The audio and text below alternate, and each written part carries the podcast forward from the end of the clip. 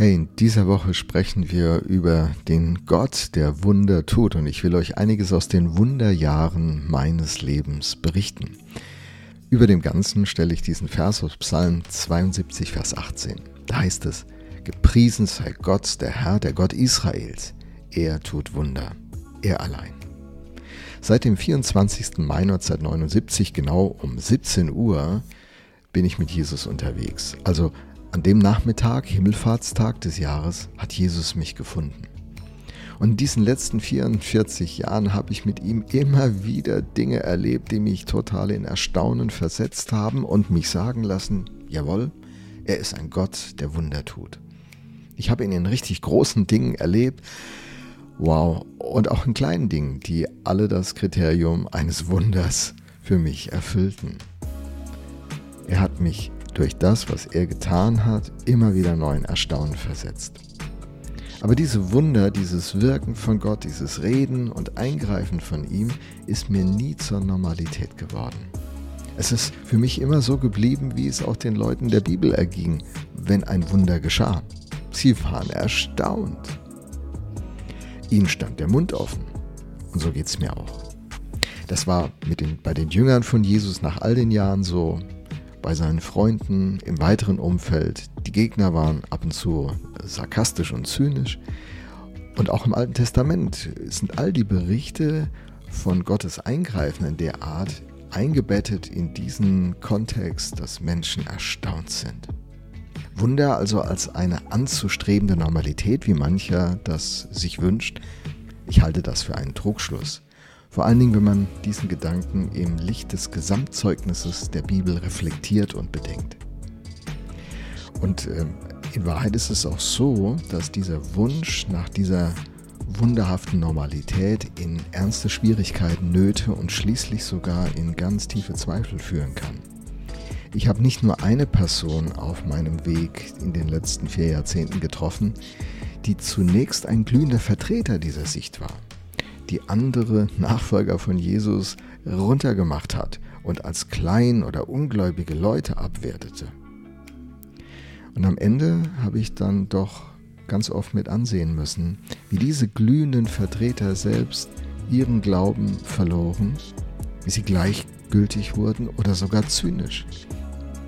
Einige haben dann den Glauben nicht nur abgelehnt, sondern Energie aufgewandt, aktive Gegner dieses Glaubens zu werden und dagegen gesprochen, geschrieben, gepodcastet.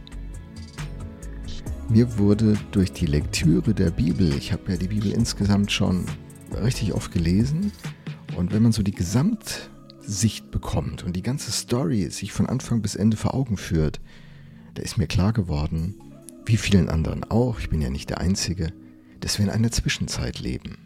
Gottes Story findet statt, aber sie ist noch nicht zu Ende. Wir sind nicht mehr in der verfahrenen Situation, wie es war, bevor Jesus kam, aber wir sind noch nicht da, wo wir hin sollen. Und so ist für mich eine wichtige Formel geworden, nicht mehr, aber noch nicht diese Zwischenzeit. Es ist nicht mehr. Gott hat die Wende bereits herbeigeführt, aber es ist noch nicht.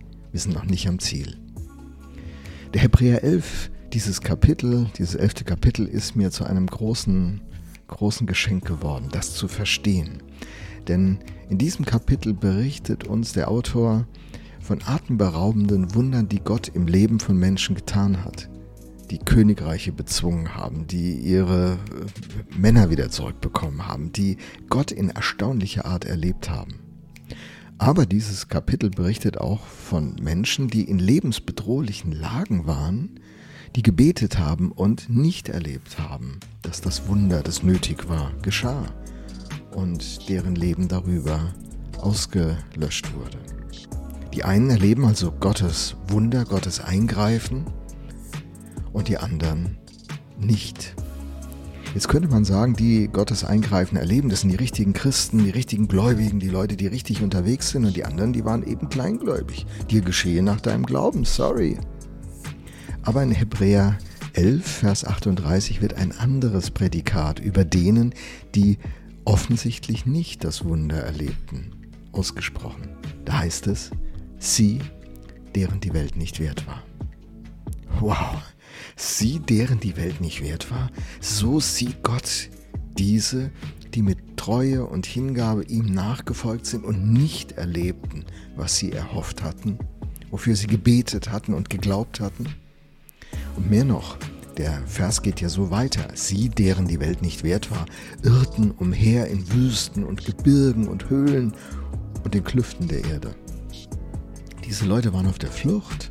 Diese Leute waren verfolgt. Diese Leute waren bedrängt, bedroht. Menschen, die Gottes Fülle nicht erlebten, sondern karg und verängstigt und gejagt lebten. Was ist, äh, was ist die Idee dahinter? Die Idee ist, dass die Geschichte hier eben nicht zu Ende ist. Wer die Geschichte eines Menschen nur auf diese Lebenszeit begrenzt und nicht Gott mit auf seiner Rechnung hält, der kommt zu falschen Schlüssen. In Hebräer 11 dann geht dann der Text so weiter, ne? ab Vers 38 sind diese Verse. Und diese alle, die durch den Glauben ein Zeugnis erhielten, haben die Verheißung nicht erlangt. Da ist eine Verheißung, und sie ist nicht erfüllt. Warum? Der Vers sagt, da Gott für uns etwas Besseres vorgesehen hat, damit sie nicht ohne uns vollendet werden sollten. Also daran erinnert uns der Autor. Am Ende wird sich alles klären, am Ende wird alles gut sein und am Ende wird jede Verheißung erfüllt sein. In der Zwischenzeit erleben die einen zeichenhaft, wie die Dinge sich schon richtig ordnen und gestalten. Ein, ein Licht aus der Zukunft scheint in die Gegenwart, der Himmel berührt ein Stück die Erde, fantastisch. Aber andere erleben das nicht. Und beides ist, ist Realität, beides gehört zusammen. Und am Ende wird das Ende kommen, die Vollendung. Am Ende wird es so sein, wie es von Anfang an hätte sein sollen. Und daran erinnert uns der Autor des Briefes. Er sagt in Hebräer 12 dann, dass wir in einem Ausdauerlauf stehen, dass wir mächtige Gegner haben, die uns abbringen wollen, dass wir einen klaren Fokus brauchen, um auf der Rennbahn zu bleiben und das Ziel zu fokussieren. Nötig ist dazu Ausharren, dranbleiben, Selbstverleugnung, Ausdauer. Und während das alles passiert, gilt gleichzeitig, er ist ein Gott, der Wunder tut. Er allein. Und das kann ich aus den Jahrzehnten mit Gott berichten, tatsächlich. Und darum geht es in dieser Reihe, in dieser Woche.